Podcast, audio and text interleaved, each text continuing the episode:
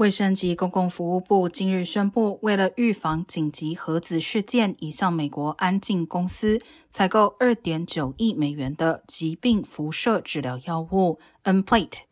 目前正值国际社会日益担忧，俄罗斯对乌克兰的战争可能动用核子武器。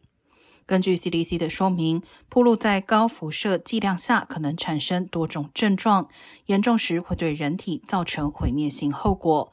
例如骨髓伤害或内出血。